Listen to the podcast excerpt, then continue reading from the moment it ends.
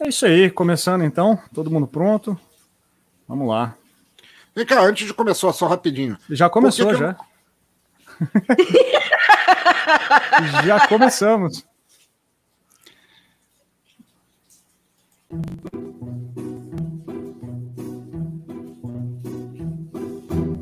Eu sou o Thiago Trabuco e o dicionário Michaelis de 2019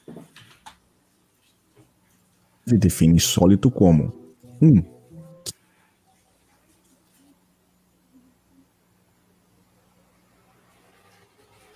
que não é habitual, anormal, extraordinário, raro. Ele cita como exemplo, ele tinha o gosto insólito de colocar gelé em pizzas. 2. O que é contrário ao uso, às regras, aos hábitos. O que é insólito, então, desperta nossa curiosidade. E este é um palco online para os fatos insólitos do mundo. Bem-vindos ao Trabuco Show.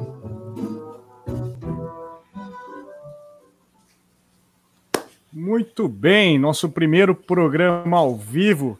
Salve pessoas, seus respectivos espectros de luz. Vamos hoje falar sobre o insólito.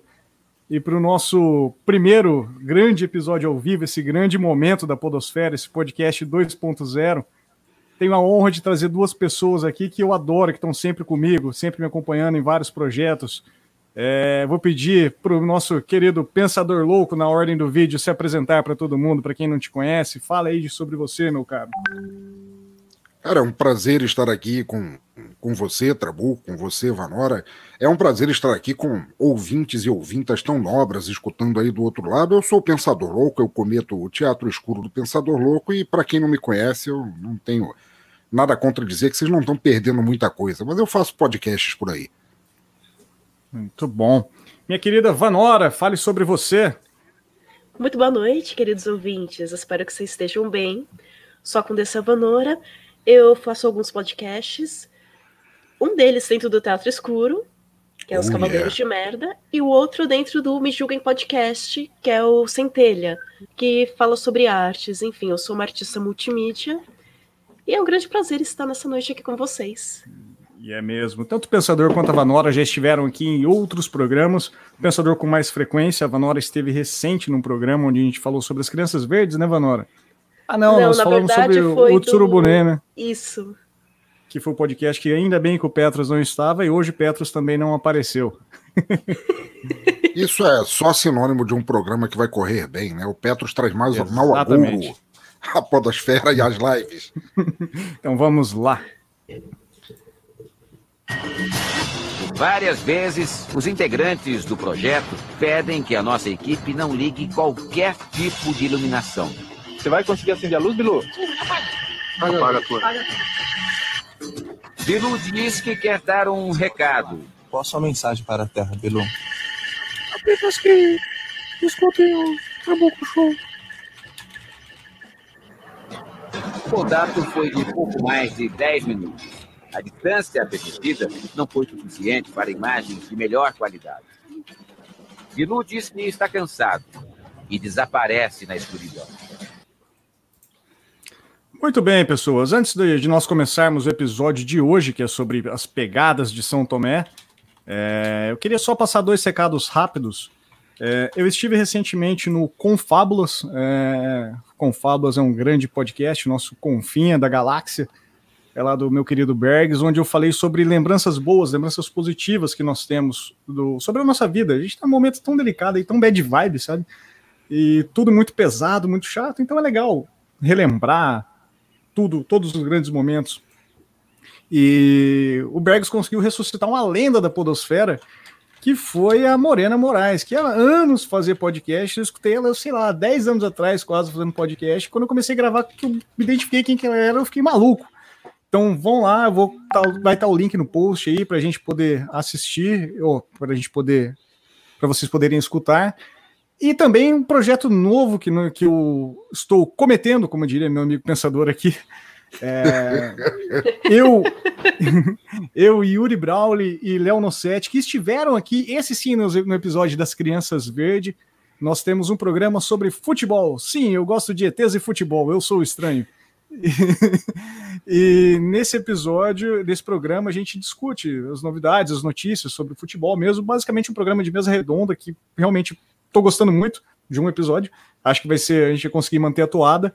E nós também estamos trabalhando nesse formato ao vivo, no podcast ao vivo, né, que a gente está pregando agora.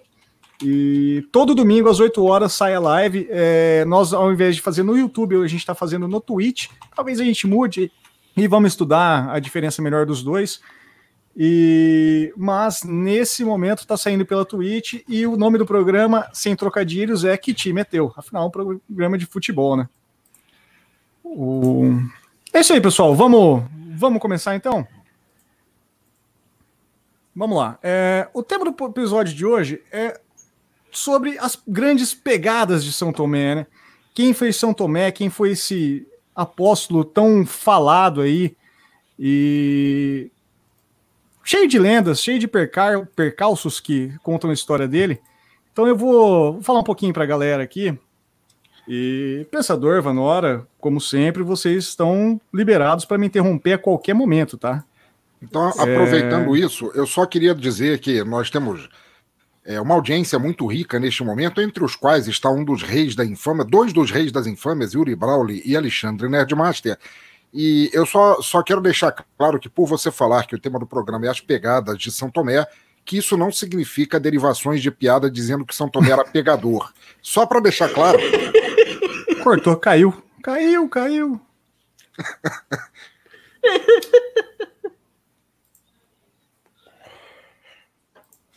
Pensador, Vanora, vocês estão me ouvindo? Aparentemente Estamos. você não está ouvindo a gente. Eu não é. estou ouvindo. ouvindo. Problemas de pro programas ao vivo. Estamos com problemas técnicos. Sem nenhum problema. É, é isso aí. Acontece. Acontece nas melhores famílias. O... Bom, então vamos lá, se vocês me permitem. São Tomé, então, ele foi um dos doze discípulos de Jesus. É, o nome dele ele aparece 11 vezes no Novo Testamento e Tomé ou Tomás significa gêmeo, é derivado da palavra grega que é o equivalente a Dídimos. E existe uma suposição aí que ele tinha um irmão gêmeo, mas não é nesse mérito que a gente vai trabalhar hoje. É, ele era um judeu, ele nasceu de origem da Galileia, e assim como os outros discípulos de Jesus, ele também era um pescador.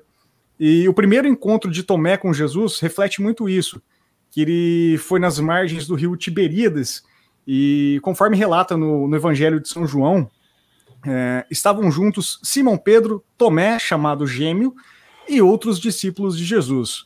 E São Tomé era tido como o discípulo mais teimoso, ele sempre contestando todos os atos ali, buscando explicações e buscava evidências sobre tudo. E mesmo em uma famosa passagem da Bíblia ali, é, quando Jesus encheu a rede dele de peixes, né? Que foi quando Tomé viu Jesus na beira de um lago e passou a noite inteira numa pescaria frustrada ali, ele e os seus companheiros de pesca. É, quando ele retornou, o, ele encontrou Jesus às margem, à margem do, do rio, o Jesus disfarçado, provavelmente com uma fantasia, alguma coisa. E, e Jesus falou para ele, falou assim, meu caro, jogue a sua rede aí ao lado direito do seu barco, que você vai pescar. Ele jogou a, a sua rede e trouxe uma, uma catatada de peixe assim que atendeu toda a sua demanda. É, em outra passagem muito famosa da Bíblia também, Tomé passou por um percalço quando ele viu Jesus ressuscitar Lázaro. E sim, Jesus ressuscitou Lázaro e mesmo assim Tomé falou assim: é, será que esse cara faz tudo isso mesmo, sabe? E meio que duvidou ainda. E, e ainda mais, após a crucificação, é, Jesus apareceu para os apóstolos e mesmo após isso ele falou assim, cara, eu não estava lá, e de fato ele não estava nessa primeira reunião, e ele consagrou o bordão da língua portuguesa, né, que é ver para crer, é o bordão de São Tomé, como a gente diria.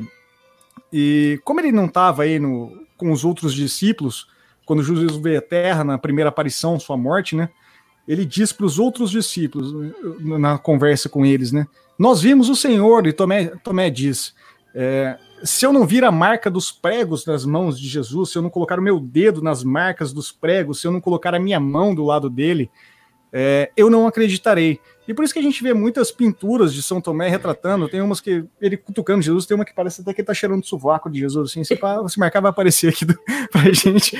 E, e uma semana depois aí desse, dessa discussão, ele estava reunido com, com os discípulos, né, de novo, E dessa vez Tomé estava com eles, todo mundo reunido ali, os 12, estavam com as portas fechadas, a casa fechada mesmo. E Jesus apareceu e no meio deles e diz: A paz esteja com vocês. E depois disso, disse a Tomé, olhando para ele: Estenda aqui o seu dedo e veja as minhas mãos. Estenda sua mão e toque ao meu lado. Não seja incrédulo, mas tenha fé. E Tomé respondeu a Jesus, né? Meu Senhor, meu Deus. E Jesus disse: Você acreditou porque viu? Felizes os que acreditam sem ter visto. Passagem de João, capítulo 20, versículo 25, 26, 27, 28 e 29. E esse ato, então, é literalmente a expressão ver para crer, né? Tomé precisou ver ali para acreditar. No Brasil, e... atualmente, o Felizes hum. aqueles que acreditam sem ter visto meio que explica o WhatsApp, né? Exatamente. Exato. Time Telegram. E após essa passagem, né, a morte de Jesus, o, os discípulos acabaram se espalhando aí, alguns ficaram no local, montaram igrejas, mas Tomé acabou tomando um rumo diferente. Ele saiu para evangelizar pelo mundo, né, pregar a palavra de Cristo por todo o planeta. E ele tem um, passou por alguns lugares diferentes assim. É, os registros comuns, assim, que é mais fácil de se encontrar, dizem que ele acabou indo peregrinar onde ele conversou com os povos partas, na região que hoje fica ao norte do Irã, e os povos medos e os povos persas, também por toda essa região do, do Oriente Médio. E só que o lugar mais mais impactante de todo o seu apostolado, sem dúvida nenhuma, foi a Índia, assim, né? E pelo menos nesses registros oficiais, né? E na região de Malabar, no, que fica no sudoeste litorâneo da Índia, ele fundou a igreja de São Tomé, e que marcou ali profundamente todos os traços culturais daquela região, que é essencialmente hindu, né? Então é uma religião Sim. totalmente diferente e marcou muito. E tem uma, uma história, eu até coloquei no, no nosso, na nossa pauta aqui, né? You shall not pass, é, em homenagem ao meu querido Gandalf. Nossa, e... essa história é maravilhosa.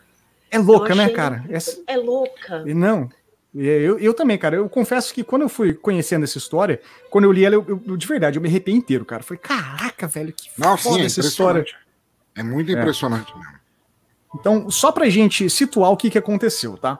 No dia 26 de dezembro de 2004, teve um abalo sísmico que foi causado pela movimentação de uma placa tectônica aí da Índia, que acabou mergulhando por baixo da placa da... A placa da Índia acabou entrando por baixo da placa da região da Birmania ali, e gerou uma ruptura de mais de 1.200 quilômetros de comprimento. Estou falando isso só para vocês terem dimensão do, do que aconteceu. É, esse sismo gerou um maremoto, né, com magnitude de 9.1 na escala Richter, que é muita coisa. Ele foi considerado o maior terremoto já registrado em um sismógrafo e o maior abalo sísmico desde os anos 60. E desde os anos 1960, né? Nós já estamos em 2020. E entre os cinco mais fortes já registrados por todos os seres humanos. É, esse sismo ele foi tão grande, só para Cara, que maluco isso. Que ele alterou a posição do Polo Norte em 2,5 centímetros. Você imagina empurrar o Polo Norte em 2,5 centímetros, cara? E ele ainda aplanou mais a Terra. O que isso quer dizer? A Terra ela tem aquele formato, ela não é redonda, Ovalado, ela é meio né? ovalada, né? E ele acabou dando uma apertadinha, ficou um pouquinho mais redonda, né? E ele aplanou a Terra em uma parte de 10 milhões. Pra gente isso não significa nada.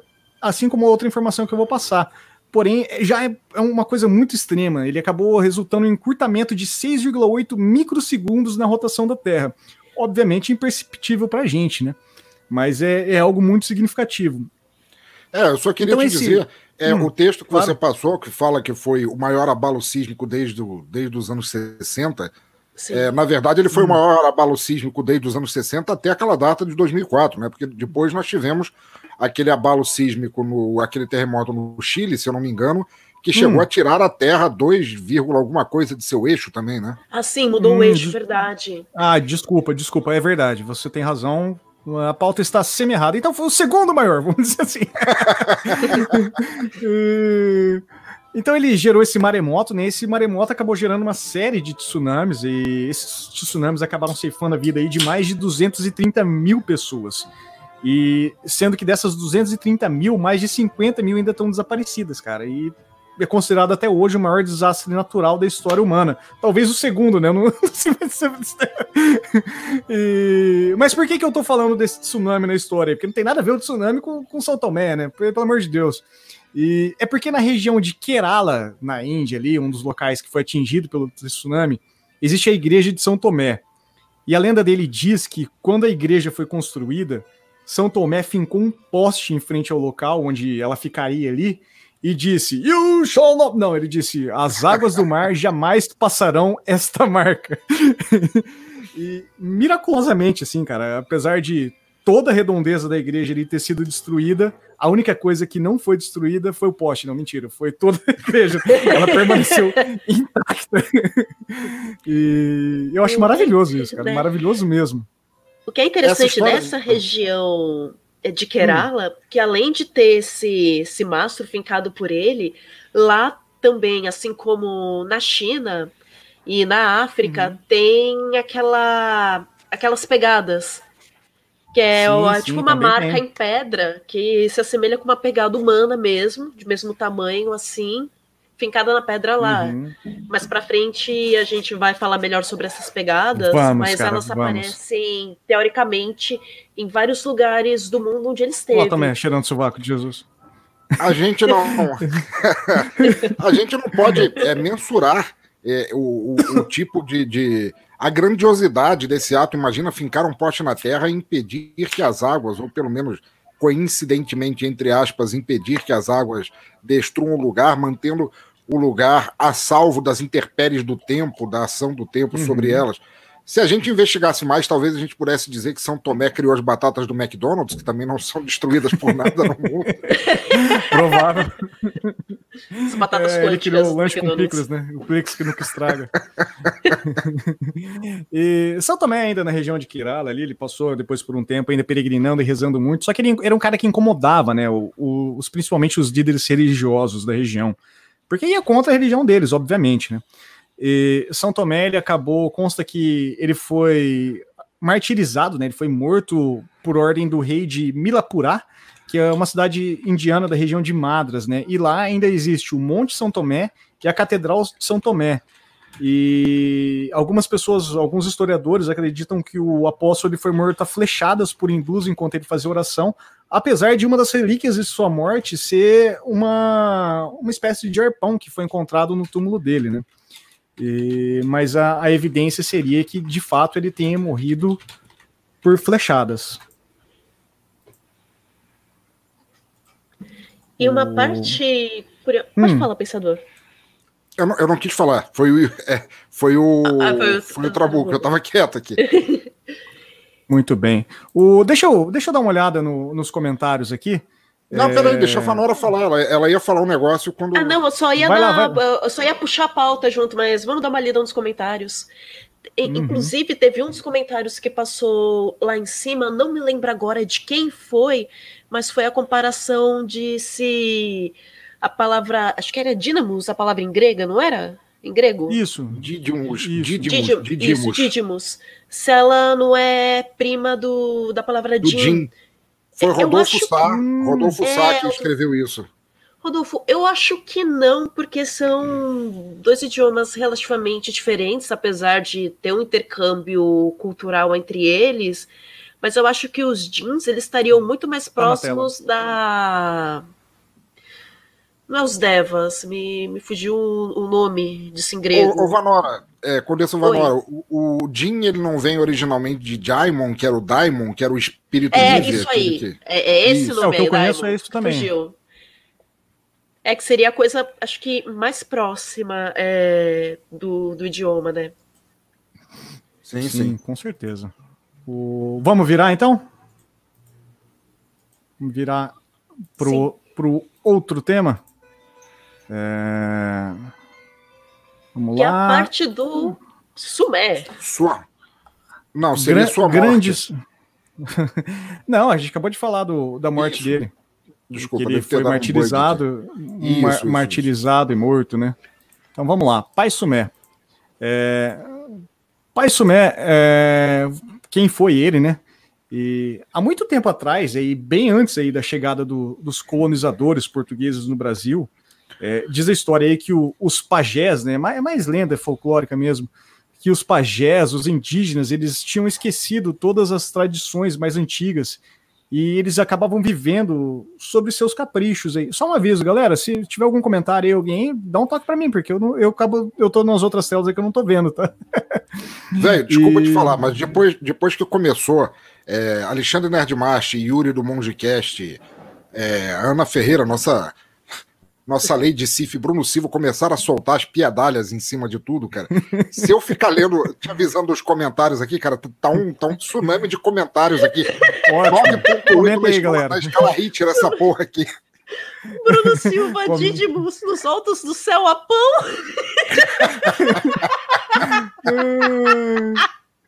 Bruno Silva, para quem não conhece, inaugurou há pouco tempo um podcast recente, o Paquitos de Meia Idade, um excelente podcast, estou curtindo muito acompanhar. Eu, eu, ainda não vi, mas achei o nome maravilhoso.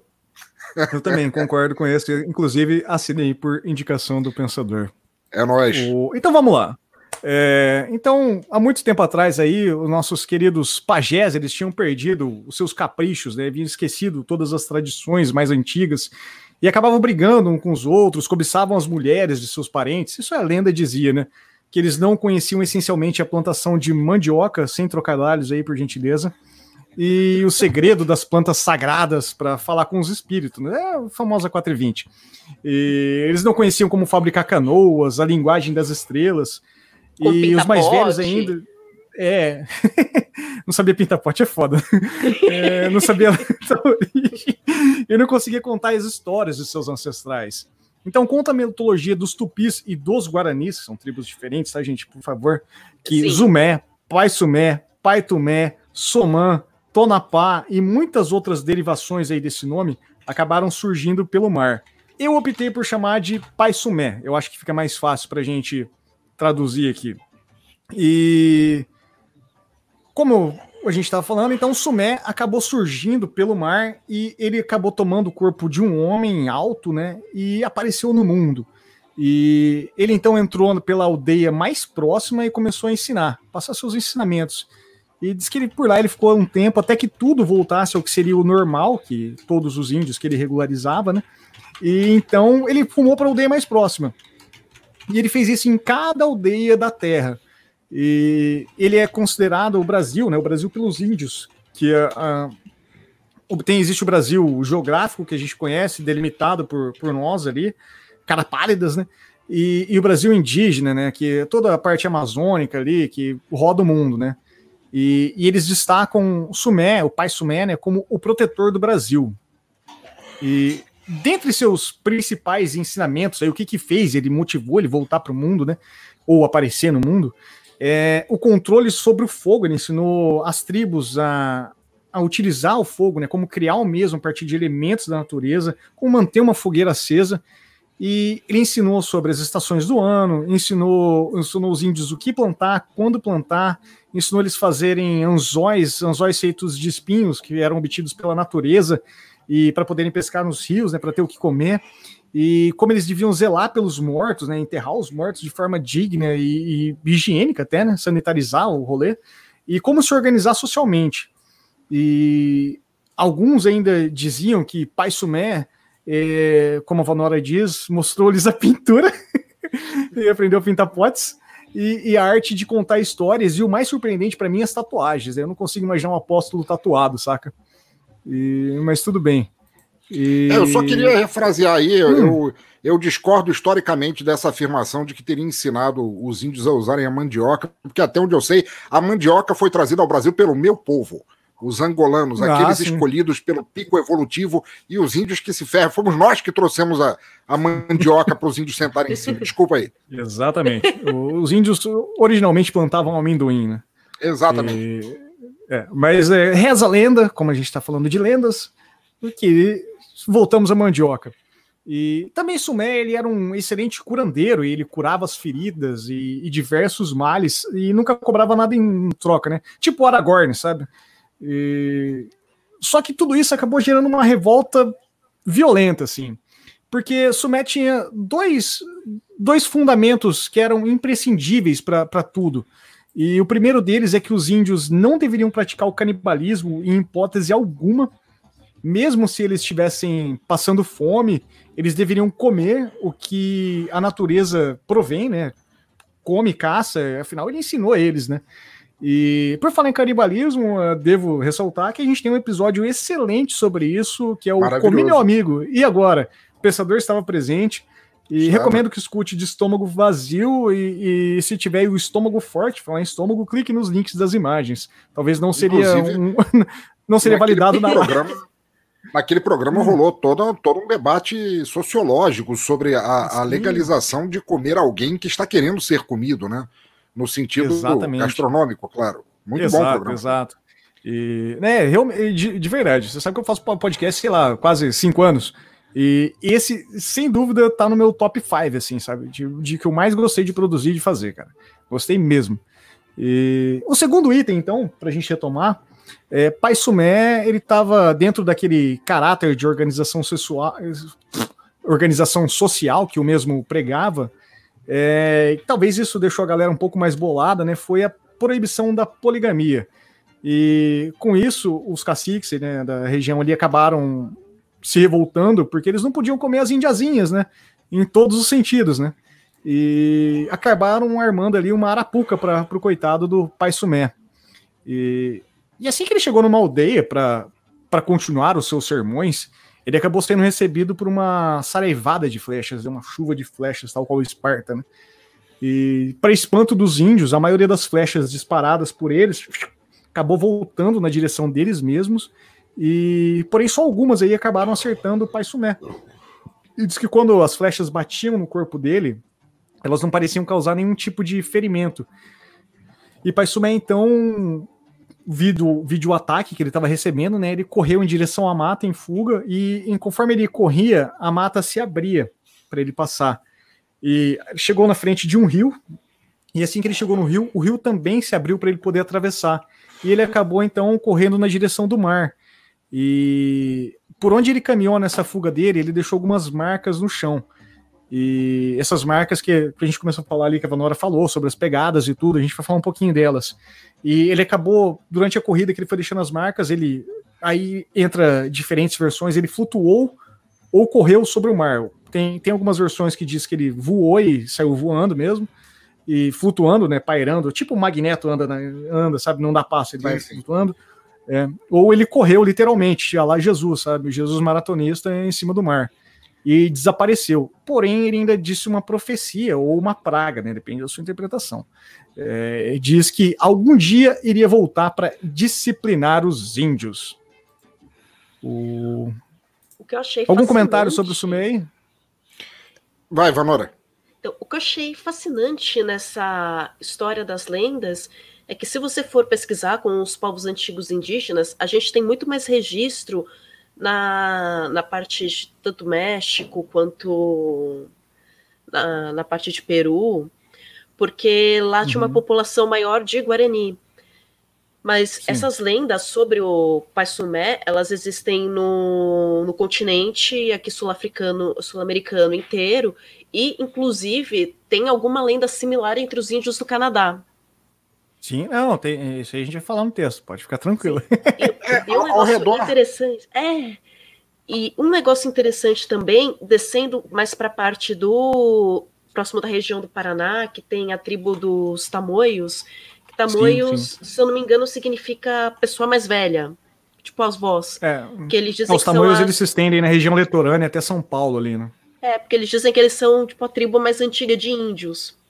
Uhum. E aconteceu que certa feita um pirata inglês foi quicado ali da sua da sua nau, né? Foi, foi jogado uhum. ali no mar e ele acabou chegando aí onde tinha essa tribo dos tamoios. E ele vendo que eles estavam lá preparando uns portugueses ao molho ali, ele falou: pronto, né? Tô todo cagado aqui no rolê, né? não, não morri engolindo água salgada, vou morrer com os índios aqui, né? Fatalmente os índios acabaram encontrando ele e falaram assim: não, fica de boas que a gente só tá comendo os portugueses aqui porque eles querem escravizar a gente. Mas tem um parça que passou por aqui, que ele era do seu povo aí, que era maneiro. Aí eles contaram essa história do, do pai Sumé para eles. Nessa tribo que ele passou, ele teve esse mesmo processo de ensinar várias coisas tal, só que ele ensinou inclusive como pegar, comer frutos do mar. E ensinou como preparar tal. E acontece, acabou que o filho do cacique, fascinado, uhum. sei lá, com camarão, mexilhão, comeu até não aguentar mais e passou mal. Só que nessa que ele passou mal, o pajé já viu aquela oportunidade de falar, ó, foi culpa aí da, dessas comidas estranhas aí do, do pai Sumé que seu filho passou mal. Aí, ou seja, botaram ele para correr. Aí, para ele não fugir, a canoa que ele, que ele usou para chegar lá, que ele chegou por mar, eles prenderam, tipo, a canoa ali na praia e foram cercando o cara. E nessa, aonde ele pisou nas pedras, fez aquelas marcas e a canoa dele petrificou. Uhum. E ele tipo, foi andando em direção ao mar, rindo, assim como se as flechas que as pessoas estavam atacando nele, que era tudo como se fosse uma brincadeira de criança, sabe? Ele estava meio que se divertindo Sim. com aquilo, tal, falou que ia voltar. E quando você vai hoje em dia lá na praia, você acha essa meio formação de canoa de pedra enterrada ali e você acha ainda pegada.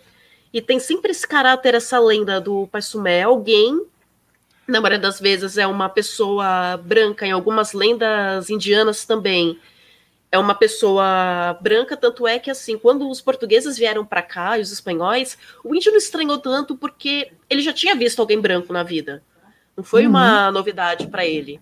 Sim. Então, por conta disso de achar que era descendente, inclusive tem alguma dessas lendas que diz que o pai Sumeli teve dois filhos, o Tamanduateí e um outro que tem um nome começado com A que eu não lembro, e que um era muito diferente do outro, e eles sempre brigavam tal, não uhum. se batiam.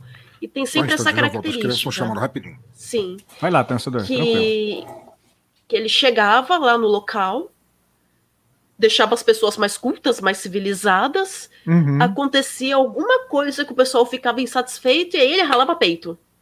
É, pelo menos é essa essa mitologia que sempre vai se repetindo com a cada povo que a gente vai conhecendo. Não, é muito louco, né? Vamos, ô, ô, Vanora, vamos virar o barco. Só um instantinho, eu só queria tirar duas dúvidas.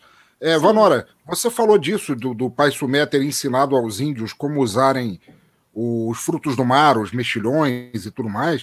Sim. Poderia estar tá, pro, pro Trabuco, que é aqui do sul, o Yuri Brauli, que é de, do Paraná também, para quaisquer membros aí do uhum. sul que estiverem nos ouvindo, existem a, existia nos índios a cultura do, do, dos sambaqueiros, né?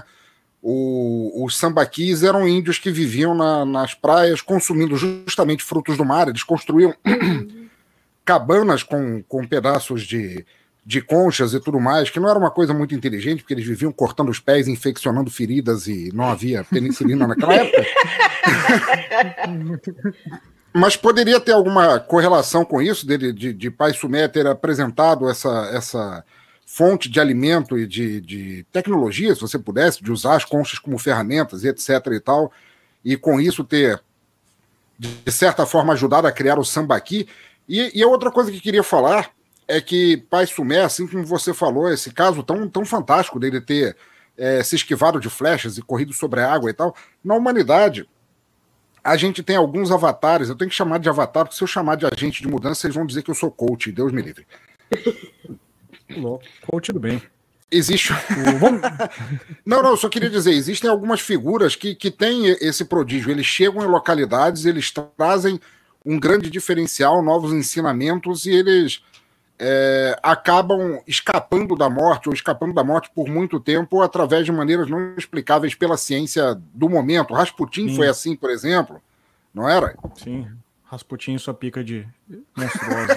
é, eu não ia mencionar é... isso não, mas tudo bem. Eu ia, eu ia então. mencionar, eu ia mencionar o fato dele ter sido esfaqueado, alvejado, envenenado, tudo isso numa mesma noite e não ter morrido. Mas se você quer falar da pica dele, tudo bem. Ele defendeu bem, fazendo helicóptero assim. vamos tocar a vinheta então, vamos lá. Tem uma história estranha para compartilhar? uma história estranha suficiente para ser estranho para o Trabuco Entre em contato comigo e vamos contar o seu caos. Muito bem, vamos falar então agora do do que da generalização, né, de toda a história do, do Pai e o que, que ele acabou gerando, o legado dele, né, e tudo, toda a impressão que teve. E novamente, conforme eu vou falando, vocês podem me interromper o tempo todo, tá? O... Então muitos dizem aí que foram os colonizadores católicos que criaram o mito de que Pai Sumé era na verdade São Tomé. E até faz sentido pelo grande sincretismo religioso que nós vivemos no Brasil, né? E devido às características físicas dele, né, um homem grande, branco, de barba longa, e que pregava e facilitando assim, e isso acabou facilitando, facilitava né, a conversão dos índios para o catolicismo. Então, meio que eles forçavam essa aproximação dessas duas figuras, né? E, porém, o fato que o, o grande legado do, de Pai Sumé, né, é, ele acabou rodando por diversas culturas em toda a América, de ponta a ponta, como a Vanora disse, lá no Canadá tinha. Nos povos do Peru, ele é relacionado como a entidade inca Viracocha, na Colômbia como Botica, que faz parte da cultura muisca, ele também aparece em Cuba como Fidel. Não, peraí, como Zumi. é, na Costa Rica como Zamia. No México como Cuculcã. E entre os povos maias ou astecas, esse é impossível de falar, cara. É. Quetzalcoatl. Quetzalcoatl, obrigado, Vanora. Por isso que eu te chamo pro episódio, Vanora, porque você sempre consegue fazer o que eu não faço. e ele também aparece em vários. Cara, literalmente ele aparece de ponta a ponta, assim, na, em toda a América Latina. É, eu quis trazer aqui pra gente, como sempre, algo, algo que a gente tem evidência para falar, algo mais palpável, sabe? para poder. Por mais que isso é, seja difícil falar algo palpável sobre isso, né? Sim. E com base em informações que foram dadas pelos índios na época do descobrimento, os portugueses recém-chegados, e eles acabaram encontrando, primeiro de fato, as primeiras coisas foram as impressões dos pés de São Tomé no litoral, né? E até no interior. É, tinha uma, existiu um panfleto que rodou muito durante a época das navegações, que era a Nova Gazeta da Terra do Brasil. E esse panfleto vai estar no link do post, é um panfleto grande, tá? E até é curioso que ele foi escrito por um, uma companhia alemã, né? Não se sabe ao certo, não tem identificação de quem foi o, o alemão em específico que criou ele, mas ele foi encomendado pelos banqueiros Fugger, que eles financiavam a corte de Carlos V, que era o imperador sacro, do Sacro Império Romano Germânico. Então foi um cara que de fato tentou trazer aqui, trazer as novidades da Terra, do, da nova Terra descoberta, né, do novo mundo para a Europa para financiar e trazer trazer mais grana para a galera, né? Sim. E, e nesse panfleto, nesse panfleto hum, ele, eles dão até uma informação importante a respeito de dessa parte de que teria São Tomé passado aqui, porque uhum. tinha-se muito aquela discussão quando eles conheceram os índios daqui, tipo, ah, eles são humanos ou não?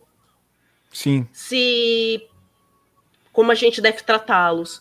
Como teve essa esse relato dos índios e eles mostraram, apontaram os portugueses tal, esses esses vestígios do, do Pai Sumé, eles falaram, bom, se eles já conheciam é, toda essa parte de. Eles tinham alguma ideia de como funcionava o, os ritos.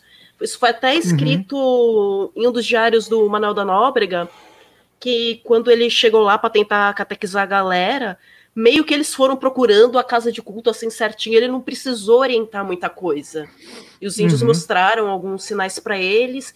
Então, assim, se eles já tinham conhecimento, mesmo que vago e tenha esquecido do evangelho, isso indicava duas coisas: que eles eram humanos, e a segunda coisa que indicava é que aqui era um país que era civilizado. Sim, com certeza. E o, o o que, o que até não, não tá na pauta isso, mas o que Manuel Nóbrega falava no, nos textos dele é que quando ele, ele chegava nas tribos, chegava e encontrava a galera, é, os índios diziam que existia o. Como que eu posso dizer? Existia o deus menor, que seria Pai Sumé, e existia o deus maior, seria alguém que ele estaria falando sobre quem, né? E, e, é o que indica, existem religiões que dizem até que Pai Sumé era Jesus, mas eu, não, quero falar que ele é São Tomé hoje, tá? Então vamos ficar nessa aqui. E, então, vamos, vamos se ater a essas cartas de Manuel de Nóbrega, por exemplo, que são as cartas do Brasil, que provavelmente você estudou na sua escola quando você era criança. Se você não estudou, cara, desculpa, sua escola não foi muito boa. E, mas em março de 1549, ele acabou escrevendo uma série de cartas ali nessa época da colonização dos jesuítas, eles mandavam as comunicações para Portugal ou para para a sede do, dos jesuítas. E na carta dele está escrito, abre parênteses aí, né? Também me contou essa pessoa fidedigna que as raízes do que de que cá se faz pão, que São Tomé as deu, porque cá não tinha pão. E em outra carta ele diz: Dizem os índios que São Tomé passou por aqui, e isso lhes foi dito por seus antepassados e que suas pisadas estão sinaladas junto de um rio, as quais eu fui ver, por mais certeza da verdade, eu vi com os próprios olhos quatro pisadas sinaladas com seus dedos. Dizem que quando dizem que quando deixou essas pisadas ia fugindo dos índios que o queriam flechar e chegando ali se abrira o rio e passara por meio dele a outra parte sem se molhar. Contam que quando queriam o flechar os índios, as flechas se tornavam para eles e os como que é? as flechas se tornavam para eles e os matos lhe faziam caminho por onde passassem. Basicamente o que a gente falou lá no começo, né, da, da morte de, de, de da, da, fuga de Pai Sumé, né? E ainda em, em 1549 ele também encaminhou, ainda Nóbrega ainda encaminhou uma carta para o doutor Martim de Aspicueta, eh, em Coimbra, em Portugal, e nessa carta ele dizia, um, um, trecho pincelado da carta, e também os índios têm notícia de São Tomé, e há em uma rocha nesta baía umas pisadas que se tem por suas e outras em São Vicente. É, só para frisar, assim como, como eu sempre faço, no link do post, lá no trabucoshow.com.br, quando sair esse episódio do podcast, é, todos os links para essas cartas de Manual Nóbrega, do panfleto que a gente falou ali, uma série de imagens estarão relacionadas. Então, se você tiver curiosidade para ler as cartas originais escritas por, por Manuel de Nóbrega, vai estar o link delas ali no, no, no, no site do, do episódio. É, assim como Nóbrega, é, um pouco depois, já em 1552, é, o padre Francisco Pires ele acabou escrevendo e relatando em algumas cartas sobre uma das peregrinações que os índios faziam até o local onde tinham, tinham essas pegadas. Diz que os índios regularmente faziam essas peregrinações, né? E abre aspas para ele aqui, disseram-nos os índios, né, que morássemos ali, é, um local onde ele chamava de Paripe, é, algumas léguas da cidade de Salvador, e léguas, né, não é a medida que eles utilizavam, e, e que nós não sabíamos, uh, os ensinássemos e eles nos fariam uma casa nas pegadas do bem-aventurado santo. Com eles partimos de manhã, lá chegando era meia maré baixa, e vimos pegadas que estão em pedra muito dura. A pedra cedeu sob seus pés como se fosse barro. E acredito que quem está acompanhando na live aí é, já deve ter visto as imagens das pegadas ali, né? Igual a Vanora disse que várias pegadas apareceram, né? Sim, o... sim. É, para quem, quem não, para quem não, não para quem conhece talvez a história das pegadas, talvez fique um pouco mais maluco com isso ainda, com toda essa história. Você pode ter reparado que está aparecendo algumas imagens de cruzes, e essas cruzes estão relacionadas também todas a São Tomé. E além dessas pegadas, não era incomum né, para os jesuítas ou para quem estivesse espalhando né, o, catolicismo na região, essencialmente os jesuítas, que que os índios já tinham conhecimento da cruz, né? Eles já tinham conhecimento do, desse grande símbolo religioso, né? E os jesuítas registraram encontros dessa forma com cruzes no Peru, onde os povos incas haviam construído ali uma de mármore mesmo, uma grande cruz e que segundo a tradição ela foi presente e dado por São Tomé. Em Carabuco, na Bolívia, ali um salve para nossa amiga K, é, um beijo para o Cream Cheese, não vamos entrar em detalhes. E... é, próximo ao lago Titicaca, bem próximo ao Titicaca ali, né, no Cream Cheese, é, havia uma cruz que os indígenas da região, de acordo com tradição, é, eles asseguravam ter sido deixada por São Tomé, né, e deixada pelos seus ancestrais ali, né. E o grande navegador espanhol Fernão Cortés, ou o grande assassino espanhol Fernão Cortés. O genocida Fernão Cortés. Grande genocida, filho da puta, né? E, devia ser Fernão Cortés Bolsonaro, mas não vamos entrar nesse mérito também. É, quando ele chegou no México, ele achou um muro gigante de pedra quadrada e no meio uma cruz de cerca de dois metros e meio de altura. E essa cruz era venerada pelos astecas, que diziam ainda ter sido implantada pelo próprio apóstolo São Tomé. E existem relatos também no Canadá, e onde os índios da parte oriental do Canadá, né, e onde os índios também já conheciam a cruz cristã. E já em 1639, é, o padre também jesuíta, Antônio Ruiz de Montoya, que aliás foi comido por, por índios, é, ele foi missionário no Paraguai, e ele escreveu um, um relato, um, foi publicado um livro de seus relatos, e deixa eu coçar meu bigode aqui, gente, desculpa. Podcast ao vivo é assim mesmo, coça o bigode. E, e, e lá foi, e, abre aspas para o livro dele. Foi recebido, fui recebido, né? Então, é, ou foi recebido como demonstração de amor, danças e júbilo. As mulheres foram recebê-lo com as crianças ao colo. Os habitantes lhe ofereciam comida, coisas que nunca havia antes ocorrido. Os índios contaram-lhe, então, uma tradição antiquíssima, recebida de antepassados, quando São Tomé, que chamavam de Pai Zumé, fez sua passagem por aquelas terras dissera-lhes estas palavras: A doutrina que eu agora vos prego, perdê-la, perdê-la-eis com o tempo. Mas quando depois de muito tempo vierem uns sacerdotes sucessores meus, que trouxerem cruzes como eu trago, ouvirão os vossos descendentes esta mesma doutrina que vos ensino. E doido, né, gente? Vamos falar a verdade. Nossa. É, e... Dessa parte de coisas inscritas com cruzes, na. Vocês sabem que existe uma, uma trilha. Tem, em alguns pedaços dela ela sumiram, mas tem uma boa parte dela ainda conservada que liga a parte de São Vicente até uhum. a parte extrema, Peru e subindo. Que era, ela tem vários nomes, mas ela é chamada também de Caminho do Sol porque o caminho Sim. dela que ela faz, se você olhar no mapa, é o mesmo caminho que faz o Sol, nascente poente. Num uhum. pedaço dessa trilha, que você vê que foi uma trilha mesmo feita na época dos indígenas, porque ela era, ela era propositadamente rebaixada. E você tem várias marcações né, em pedras indicando o caminho.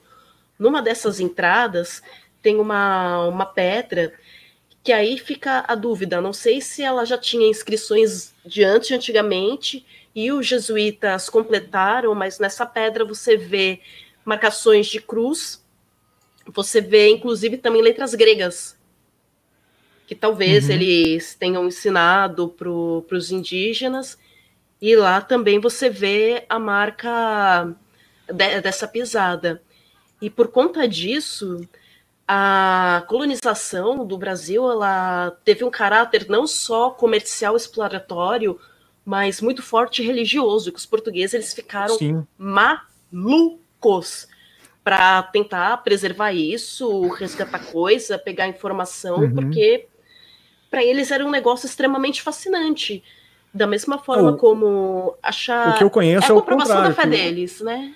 que, o, que os espanhóis aproveitaram e, e, se aproveitaram desse caráter conhecido religioso e tentaram fomentar isso dentro das culturas, e o que eles não conseguiram, eles literalmente mataram. Os portugueses Sim. tocaram foda-se, só tiraram o mato daqui e levaram embora, sabe? O que eles poderiam, explorar, eles exploraram. Uh, mas também entra tudo, tudo, é, tudo é história, né? Tudo, tudo é mito, né? É muito mito do que mais é mais mito do que verdade, muita coisa, né? É, porque aí a gente só tem registro para um lado da história. E como a tradição indígena ela é transmitida oralmente, muita coisa vai se perdendo. Tem mais, tem mais registros de coisa no Peru pela população guarani ser, ter sido muito maior lá do que aqui no Brasil. Uhum. E também tem essa coisa de ir sumindo a língua indígena, as pessoas mais jovens não sabem mais falar a, a língua original, então tem essas mistransmissions. Mas aí, Trabuco, qual a sua opinião sobre esse caso?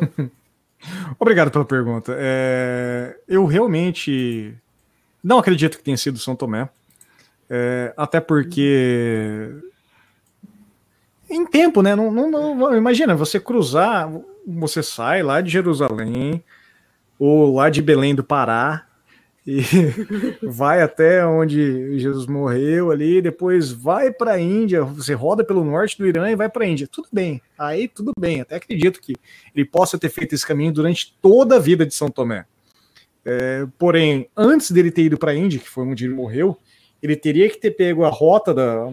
ter vindo buscar noz moscado, que também não seria comum, não seria incomum, né? É, Ele fez pegar... toda até porque nós moscada era a cocaína da época, né? Exato. Mas assim, se, se fosse uma história local, falar assim, ó, São Tomé, que é conhecido como Pai Sumé, apareceu na Bahia ali, onde tem as pegadas só, e foi embora, sabe? E voltou com os portugueses para lá e, e voltou para a Índia e fez o trabalho dele na Índia. Seria interessante. Mas, gente, ele rodou do, do Uruguai ao Canadá.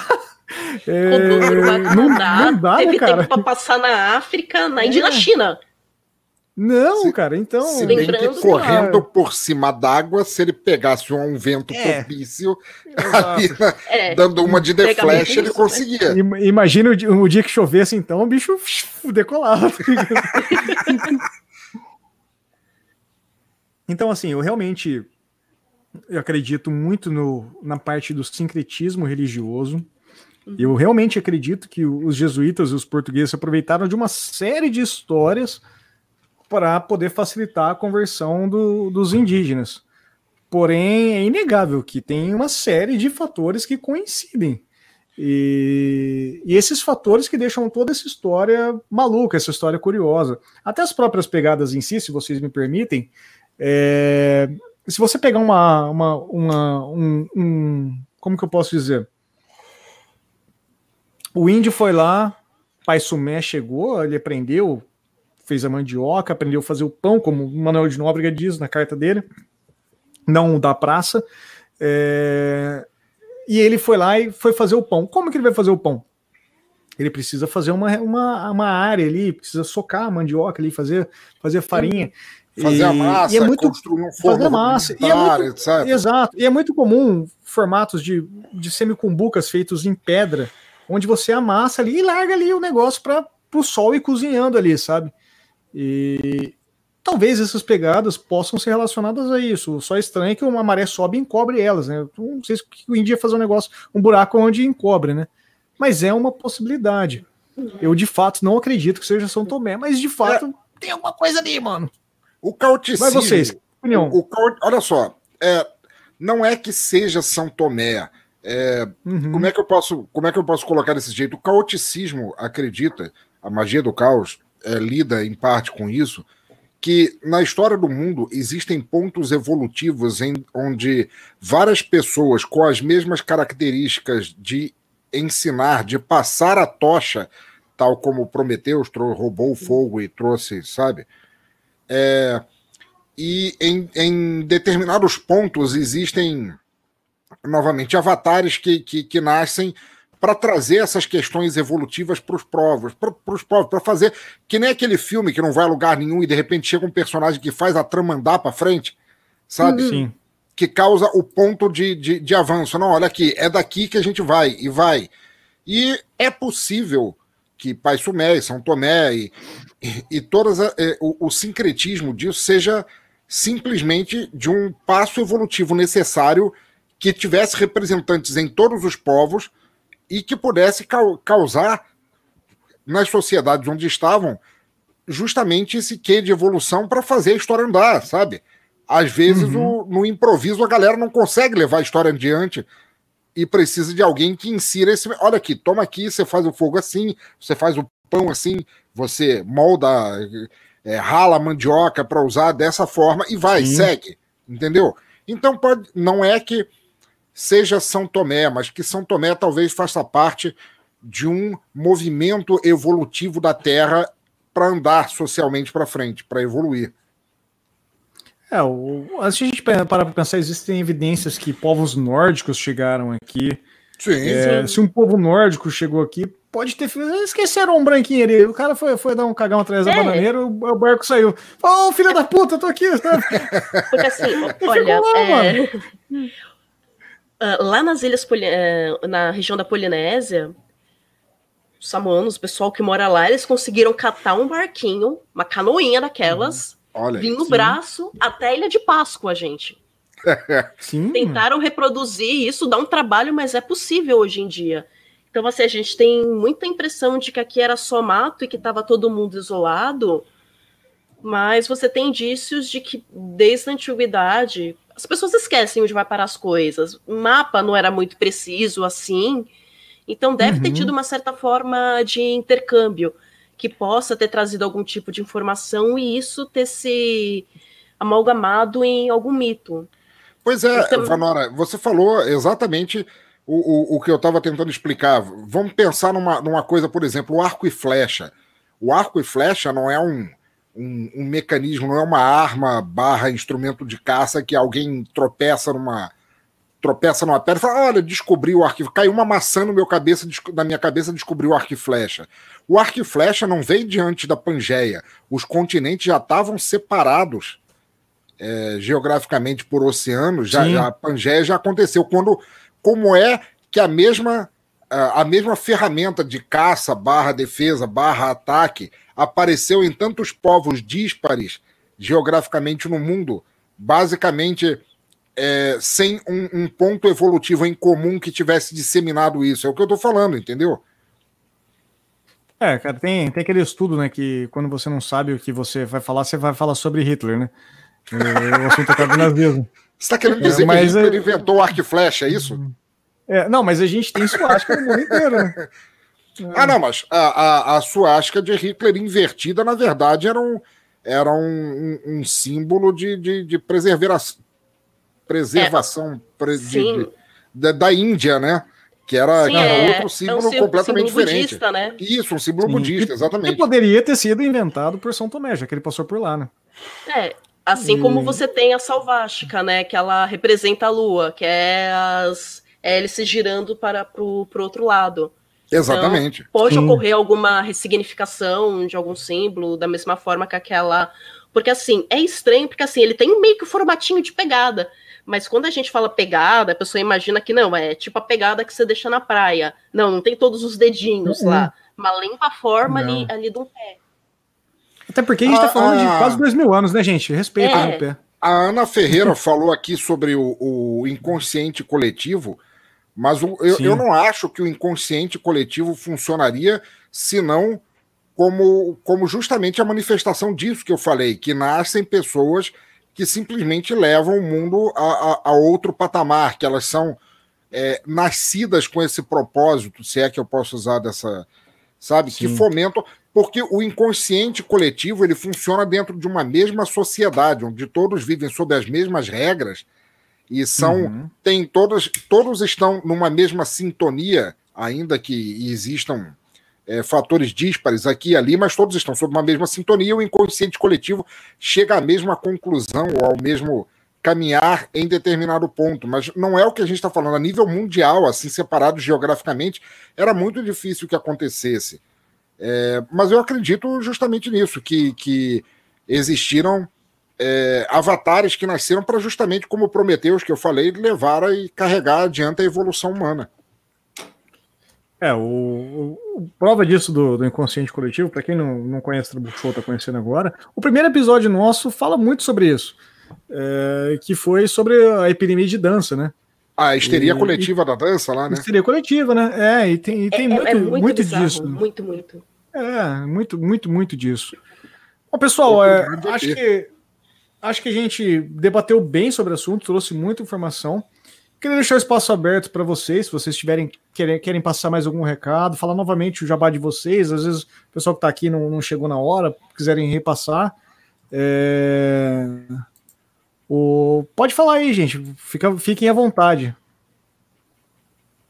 É, o, o Rodolfo Sá escreveu aqui que é, é um símbolo que o pai meio cego piromaníaco carrega no peito, contando, cortando a cabeça dos inimigos no filme A Guilhotina Voadora. Eu, tô, Esse eu tô filme é maravilhoso. Você viu É isso? Eu não vi isso filme. ainda. Veja, se eu não me engano, a Guilhotina Voadora, ela tem vários filmes. Pô, eu não conheço, gente. Eu, se eu não me engano, é da Shaw Brothers. Se eu não... Pô, Ah, very pode nice. Bom, mas eu espero Bom, que. só, tenham hum, gostado aqui da live. Pô, eu, eu adoro participar, adoro conversar com vocês assim. Espero que se torne um se torne um, uma constante, porque eu, eu gosto muito de, de, estar com vocês, com a Vanora, com o Trabu, que são dois amigos Sim. que eu tenho para a vida toda. Pô, maravilhoso, assim. É, não, gostei muito do formato. Espero que vocês ouvintes tenham gostado. É, pretendo não editar quase nada. Vou, vou, dar uma escutada como vai ser o, o, formato final. Mas eu acho que realmente ficou bem legal, no, com poucos errinhos, mas detalhes, está ao vivo. E quero deixar aí, tá na tela para quem está assistindo, o Centelha Podcast, que é o podcast da nossa querida Vanora, que está falando aí. E, mas não é esse que eu abri. É... Caraca, mano. O é, podcast é, quinzenal do Partido Comunista Brasileiro no Ceará. É, Vanora, o que, que, fazendo, Vanora? do do? Vanora, o que, que você anda fazendo no Ceará, cara? Mas tudo bem, o nome, o nome está correto, tá, gente? Sim, ele está dentro esqueci... do feed do Me Julguem Podcast, tá? Isso, procure é, o Me Julguem. Esqueci, esqueci eu... esse outro rolê que eu falei. A Vanora também, a, a grande mestra Vanora, aliás, é a hostess do Cavaleiros de Merda, que é um, um, um, podcast secular lá do Teatro Escuro. Acho que tá para sair o terceiro episódio, é mais ou menos isso, Vanora? Sim. Que tá prestes a sair, que é uma coisa o assim. O quarto, né? O quarto. O terceiro. É. O terceiro foi. É, o terceiro, terceiro eu participei agora, né?